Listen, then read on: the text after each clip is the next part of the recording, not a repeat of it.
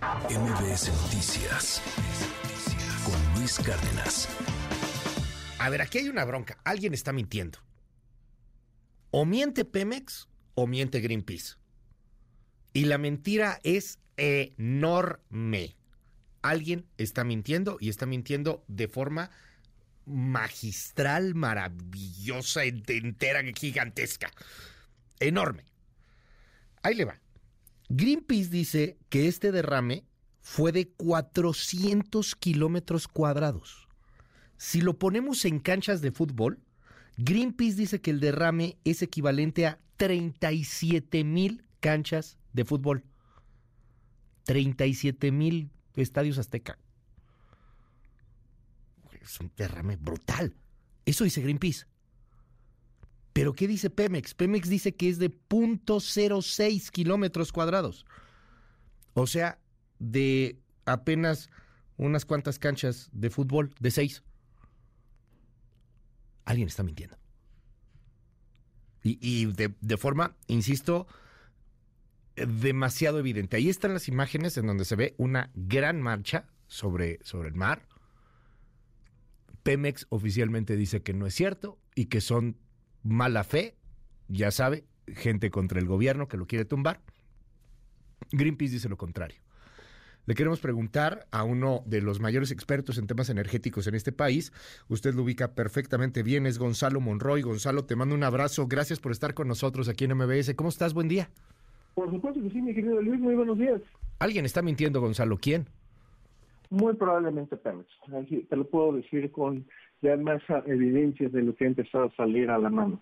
Y lo principal, pues es que Pemex está diciendo que creamos en su palabra. Y eso, por desgracia, tenemos que irnos a un tema de credibilidad y tenemos que irnos a los antecedentes.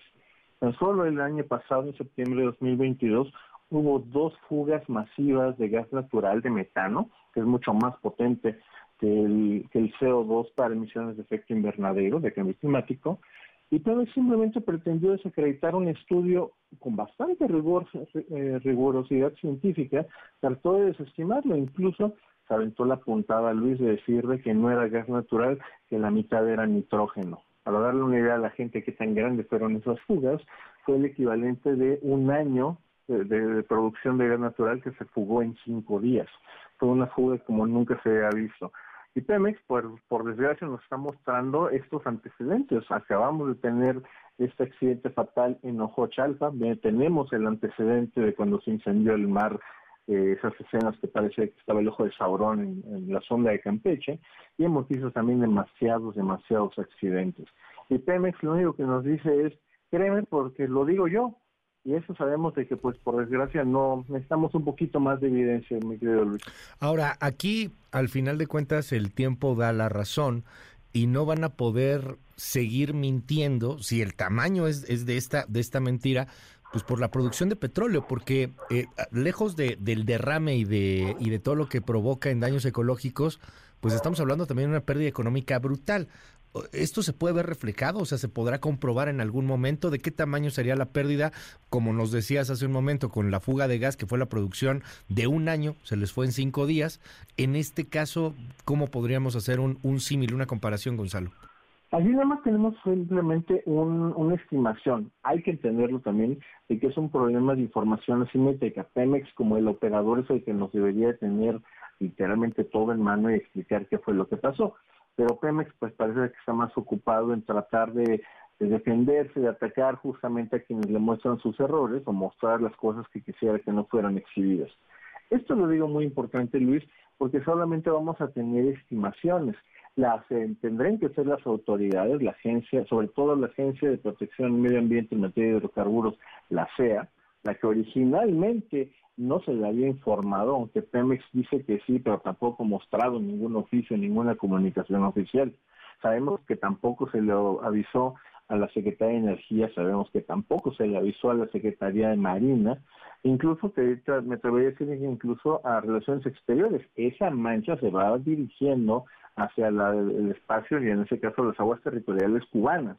Así que mientras que no hagamos nada, pretendamos que esto simplemente no pasó, pues estamos poniendo en riesgo, pues por desgracia, no solamente los ecosistemas, sino también la gente que depende obviamente tanto del turismo como de la pesca en esta región del continente.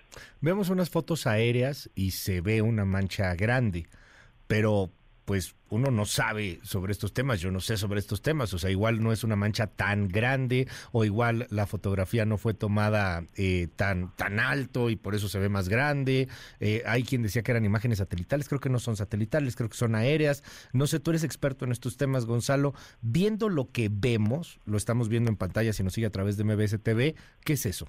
O sea, ¿es preocupante? ¿Es una manchota? ¿Es una manchita? Eh, el tema es, una manchita, sí hay que decirlo de esa manera, pero no es la manchita de .6 de kilómetro cuadrado que estaba diciendo Pemex, como si hubiera sido literalmente una gota en un océano. No, eso es un poco más grande. No es porque, por desgracia, los propios precedentes en la historia no le ayudan a Pemex. Uno de los mayores accidentes petroleros no intencionales eh, que hemos ocurrido a nivel mundial. El más importante es el de Deepwater Horizon, de hace algunos años en el Golfo de México, en el lado americano. Pero antes de eso, el accidente del Ixoc 1 en 1979, ahí se perdieron más de 3 millones de barriles, Luis. Ahí la, mancha de petróleo fue tan grande que se fue de, las, la costa de Campeche hasta acabar con algunos ecosistemas en Luisiana y también en Texas. Ahí, en esta época, estamos hablando de 79, México tuvo que invocar su, eh, en este caso, inmunidad soberana para no ser demandado en los Estados Unidos, pues básicamente por todo lo que había ocurrido. Así que en este sentido, la historia no es generosa para petróleos mexicanos. No parece ser que sea una cosa de la misma dimensión, también déjame dimensionarlo eh, de la manera correcta, pero tampoco es una cosa que deba de decirse no pasa nada y se va a dispersar de manera natural. Tampoco ese es el caso, Luis. Podría haber un medio, o sea, eh, Dice Greenpeace y estas organizaciones 400 kilómetros cuadrados. Veía algunas notas que hablaban ayer, antier, pues de que lo comparaban ya al tamaño de Guadalajara, cosas por el estilo, o que hay una exageración quizá en este asunto, pero un cálculo, insisto, es cálculo, es totalmente especulativo, esto es responsabilidad de Pemex, tendría que informarlo y presentar las pruebas al respecto, pero sí podrían ser estos 400 kilómetros, podrían ser 200, podrían ser 100, ¿de qué tamaño hablamos en comparación con estos eh, hechos históricos que nos has mencionado, Gonzalo? Mira, aquí hay un problema, te, voy a dónde está la variable que nos hace falta. Nos hace falta la parte del espesor. Sabiendo el espesor podremos hacer un cálculo de volumen y saber con eso cuántos barriles se han perdido. Pemex lo ha minimizado diciendo que es prácticamente es como una solución jabonosa que anda en el, en el océano. La verdad es que no sabemos eso. Eso Pemex, y por desgracia con los métodos que han mostrado las organizaciones de la sociedad civil, principalmente los ambientalistas, no es posible determinarlo. También te puedo ir diciendo que esta mancha muy probablemente sí se va a hacer más grande, pero no es porque haya más hidrocarburo, es un problema de dispersión. Obviamente las corrientes marinas van a ir haciendo que se vaya, sí, literalmente dispersando. Es por eso que este problema tan difícil de determinar cuánto es. Ojalá Pemex actuara de buena fe y nos dijera qué fue lo que pasó. ¿Daño ecológico significativo aquí en Campeche? Es un daño importante, es un daño importante sí. Pemex ya tendría que estar haciendo las medidas de remediación, de mitigación en coordinación con, la Secretaría de Marina y las agencias estatales locales, pero por desgracia es pretender que no pasó, nadie sabe, nadie supo y vaya la expresión, Luis, es agarrar y tratar de echar la basurita debajo de la alfombra para que nadie se dé cuenta. Ya estaremos hablando sobre este tema. Gracias, Gonzalo, por pues levantar la alfombra y enseñarnos un poquito lo que hay ahí de basurita. Te mando un abrazo y te seguimos en tus redes, en donde, por cierto, has hablado sobre estos temas de una manera muy didáctica, muy fácil y, y bueno, pues la verdad, bastante divertida. ¿Cómo le hacemos para encontrarte en TikTok, en Instagram? ¿En dónde estás? Claro que sí, mi querido Luis, principalmente en TikTok como Go Monroy, ahí nos podemos este, seguir, y en Twitter también he poniendo bastante la información como G Monroy Energy. Gracias, gracias Gonzalo Monroy. MBS Noticias con Luis Cárdenas.